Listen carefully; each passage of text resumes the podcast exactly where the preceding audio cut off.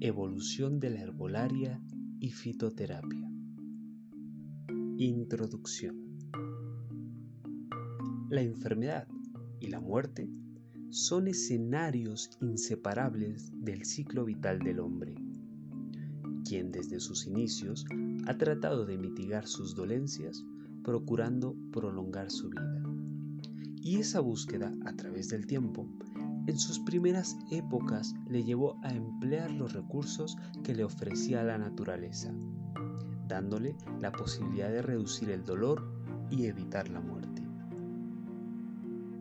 Este patrón evolutivo se ha podido observar en distintas civilizaciones alrededor del mundo, donde el uso de los recursos vegetales, animales y minerales conformaron un pilar importante en su desarrollo.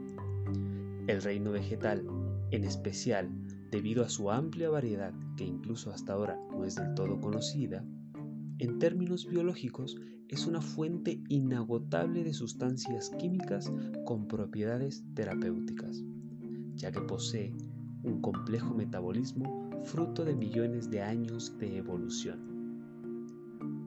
En un principio, el uso de las plantas fue intuitivo e instintivo, y a través de los años, gracias al aprendizaje, fue guiado por la inteligencia, por lo que su uso es tan antiguo como el hombre mismo.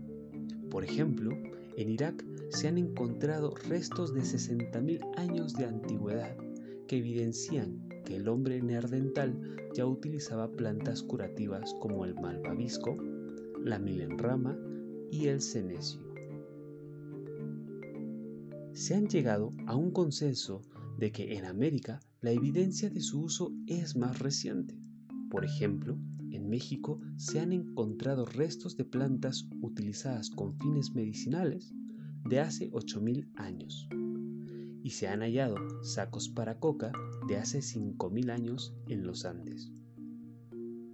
Las especies vegetales endémicas, en relación con la distribución geográfica y características culturales de las poblaciones, dieron origen a la ahora llamada herbolaria parte de la medicina tradicional, que cuenta con un método propio para desarrollar el conocimiento de las plantas medicinales, que incluye su reconocimiento, recolección, almacenamiento, su preparación, combinaciones, dosificación, administración, contraindicaciones y la descripción de sus alcances terapéuticos.